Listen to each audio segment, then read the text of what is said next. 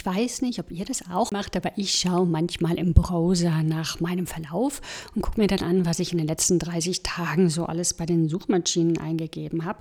Und das ist manchmal wirklich lustig, denn im Nachhinein weiß ich nicht immer mehr so genau, warum ich nachgeschaut habe, was passiert, wenn man einen Bären im Winterschlaf weckt oder ob Charlotte Bronte verheiratet war.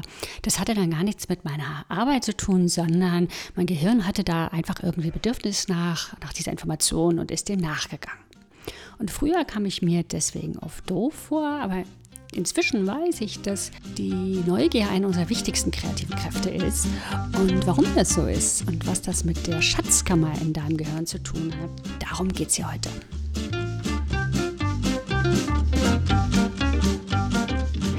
Willkommen bei Volles Herz voraus, dem Podcast für alle, die ein Projekt in die Welt bringen wollen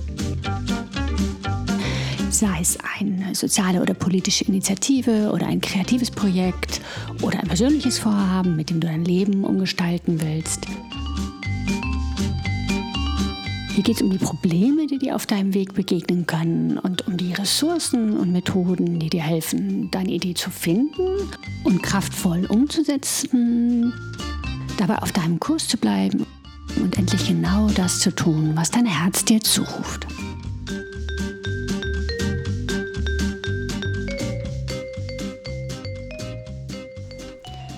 Hallo, ich bin Nattlieb und heute geht es um die erste kreative Kraft, die Neugier.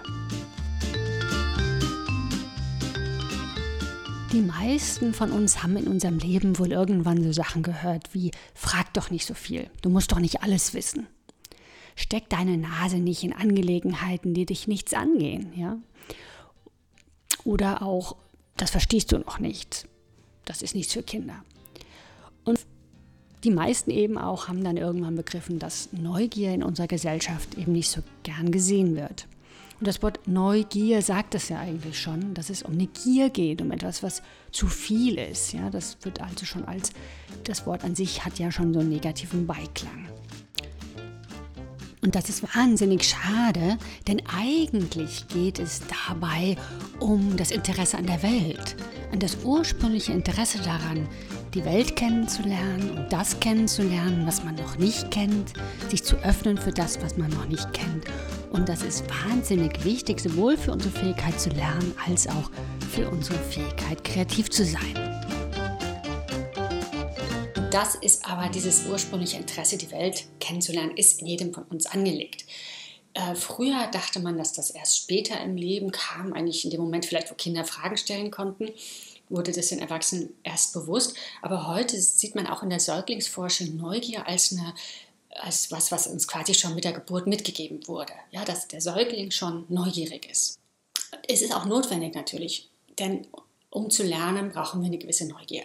Wer sich für nichts interessiert, wer das, was er noch nicht kennt, nicht kennenlernen will, kann nicht lernen. Ja? Und Neugier ist äh, wichtig für uns in unserer Entwicklung, in unserem Lernen, weil sie treibt uns eben an, um die Welt kennenzulernen.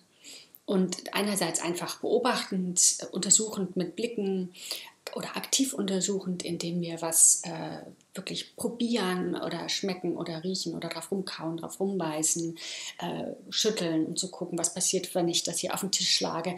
Ja, tausenderweise experimentierend und später dann natürlich Fragen stellen, mit anderen kommunizierend, um über die anderen was rauszukriegen, über die Welt was herauszukriegen dann Bücher, Google und so weiter, wo man dann die Neugier dann mit technischen Mitteln quasi ergänzen kann. Aber ursprünglich ist ja einfach dieses offen in die Welt schauen, das, was wir noch nicht kennen, kennenlernen wollen, wenn wir das, was wir noch nicht können, ausprobieren wollen.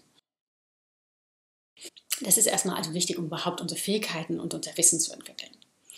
Dann ist die Neugier aber auch gerade für die Kreativität deshalb ganz existenziell, weil sie uns dazu treibt, unser eigenes, einzigartiges Wissen zu entwickeln und unsere einzigartigen Fähigkeiten. Denn wenn wir nicht eine eigene Neugier hätten, diese innere Motivation, die Welt kennenzulernen, dann würden wir nur das lernen, was uns in der Schule angeboten wird, nur den Schulstoff oder das, was unsere Eltern uns so antragen. Und dann hätten wir am Ende alle mehr oder weniger das gleiche Wissen. Während dadurch, dass wir eben unsere eigenen Fragen verfolgen, das, was uns ganz persönlich interessiert, die Fragen, die aus unserer Erfahrung entstehen. Dadurch sammelt jeder von uns, jeder von uns ein einzigartiges Wissen. Was darunter liegt, ist das, was wir, dass wir so eine Art Schatzkammer entwickeln, einen ganz persönlichen Schatz entwickeln. Und dieser Schatz, der hat auch einen Platz im Gehirn, der liegt in unserem episodischen Gedächtnis. Wir haben in unserem Gehirn nämlich zwei Arten, wie wir Informationen speichern können und erinnern können. Die eine Art, die können wir uns vorstellen wie so ein Aktenschrank oder ein Karteikasten. Das ist das semantische Gedächtnis. Und darin wird die Information, das, was wir erinnern, in Kategorien sortiert und festgehalten, zum Beispiel alphabetisch oder nach Jahreszahlen oder nach Stichworten. Und wenn man dann zum Beispiel die Jahreszahl 1989 ruft, dann kommt aus diesem Gedächtnis die Antwort Fall der Mauer. Also auf der einen Seite haben wir eben diesen ordentlichen Aktenschrank und auf der anderen Seite, da ist das episodische Gedächtnis. Und das sieht eher aus wie ein Fischersnetz, das voller Krempel ist. Und da hängt an einer Stelle ein alter Schuh, an einer anderen eine Muschel, äh, ein Herzchen und ein paar Blumen, die du vor 25 Jahren gefunden hast. Denn im episodischen Gedächtnis erinnern wir die Sachen in ihrem Zusammenhang in Episoden aus unserem Leben, Momente aus unserem Leben. Wir können uns das vorstellen wie Filmszenen, nur dass die quasi mit einer Kamera aufgenommen werden, die nicht nur Bild und Ton kann, sondern auch Geräusche, äh, sondern auch Gerüche und Geschmack und Tasten, alles was man anfassen kann und äh, auch Gefühle. Ja, und das wird alles zusammen erinnert. So kann es zum Beispiel sein, dass du dich erinnerst an deinen zehnten Geburtstag und dass du da dann an die Torte denkst, die du damals bekommen hast und wie die Torte aussah und wie sie geschmeckt und gerochen hat und vielleicht auch an den Hund, der kam und dich dann einen Happen von der Torte genommen hat. Und du erinnerst dich an das Parfum von deiner Tante und daran, wie du mit der Oma geschaukelt hast und erinnerst dich auch an den Streit mit deiner Freundin, du erinnerst dich, was äh, du von wem geschenkt bekommen hast und wie du dich dabei gefühlt hast, ob du dich gefreut hast oder äh, geschämt oder geängstigt oder was auch immer in diesen Momenten. Im episodischen Gedächtnis sind die Sachen auf eine Weise miteinander verbunden, die mit unseren ganz persönlichen Bedeutungen zu tun hat. Da wird eben nicht nach allgemeinen Kriterien geguckt, nicht nach Jahreszahlen oder Stichworten, wie man sie in der Bibliothek haben könnte, sondern danach, was für uns Bedeutung hat. Ja?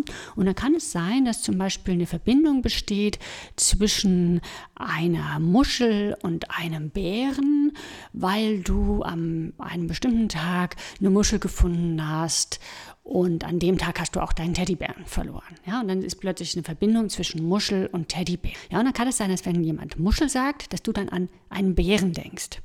Oder wenn du selbst an eine Muschel denkst, dass dir dann als nächstes Bild ein Bär kommt. Ja? Und jemand anders würde sagen, hä, Muschel, Bär, was, was soll das denn? Da ist doch kein Zusammenhang. Aber für dich gibt es eben diesen Zusammenhang. Und das ist gerade das ganz Besondere an diesem episodischen Gedächtnis für die Kreativität. Denn dadurch, dass wir diese ganz einzigartigen, besonderen Lebenserfahrungen haben und die sich in, in unserem episodischen Gedächtnis so äh, niederschlagen, kommen wir auf andere Ideen als andere Menschen. Verbinden wir in unseren Büchern oder Gedichten oder in unseren Bildern andere Sachen als andere Menschen, weil die für uns eben eine bestimmte Bedeutung haben. Gut, zurück zur Neugier. Eine wichtige Aufgabe der Neugier für die Kreativität ist eben, dass sie uns hilft, unsere Schatzkammer im Kopf zu füllen. Und aus dieser Schatzkammer können wir dann bei der kreativen Arbeit schöpfen. Und damit können wir eben diese einzigartigen Ideen entwickeln, weil wir Sachen kombinieren können und Sachen da in der Schatzkammer haben, die andere eben nicht in dieser Kombination zur Verfügung haben.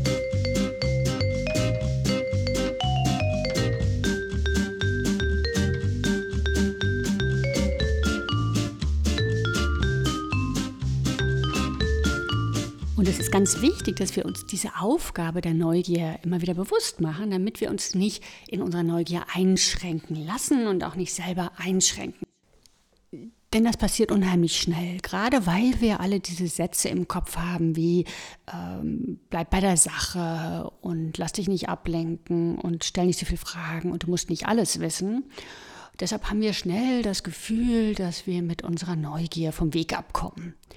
Und ne, wenn wir nicht, wenn wir was untersuchen, was nicht direkt zum einem Thema, zu einer Aufgabe gehört, dann wirkt das überflüssig. Na, das ist so was ganz stark in uns allen verwurzeltes, dass man nichts Überflüssiges machen soll und nichts Überflüssiges lernen und sich nicht mit Sachen eben beschäftigen, die nicht zur Sache tun.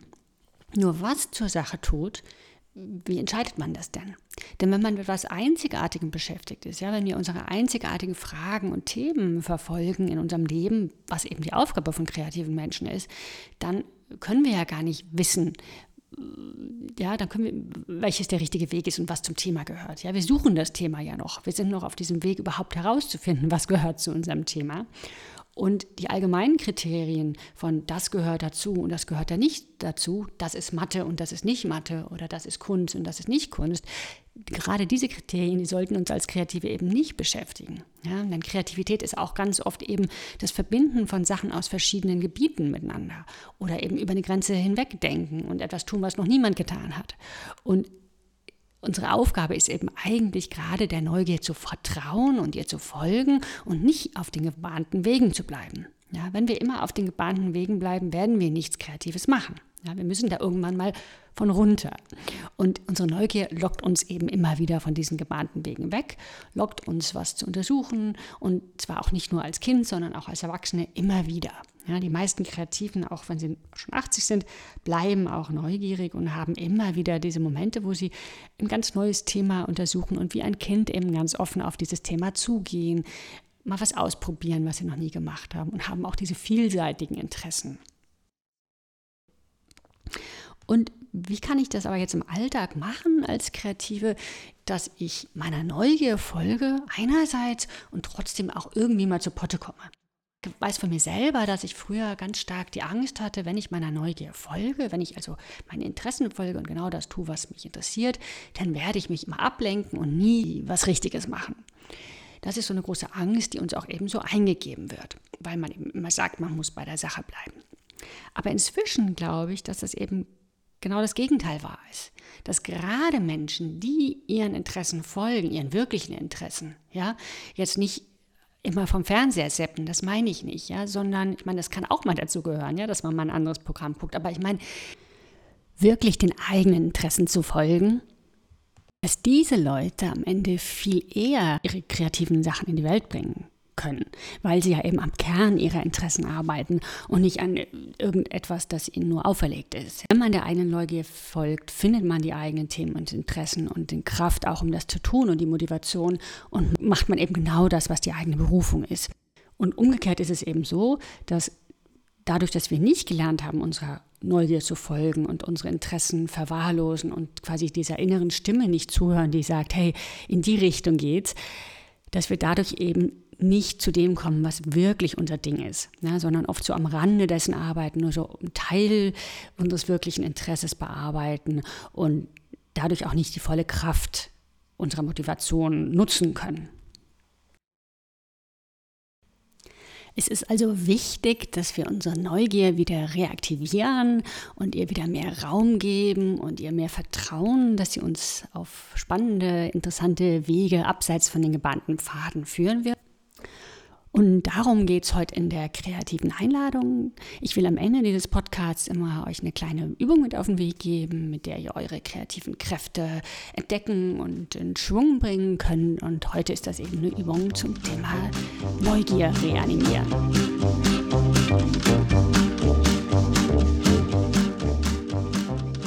Kreative Einladung für heute.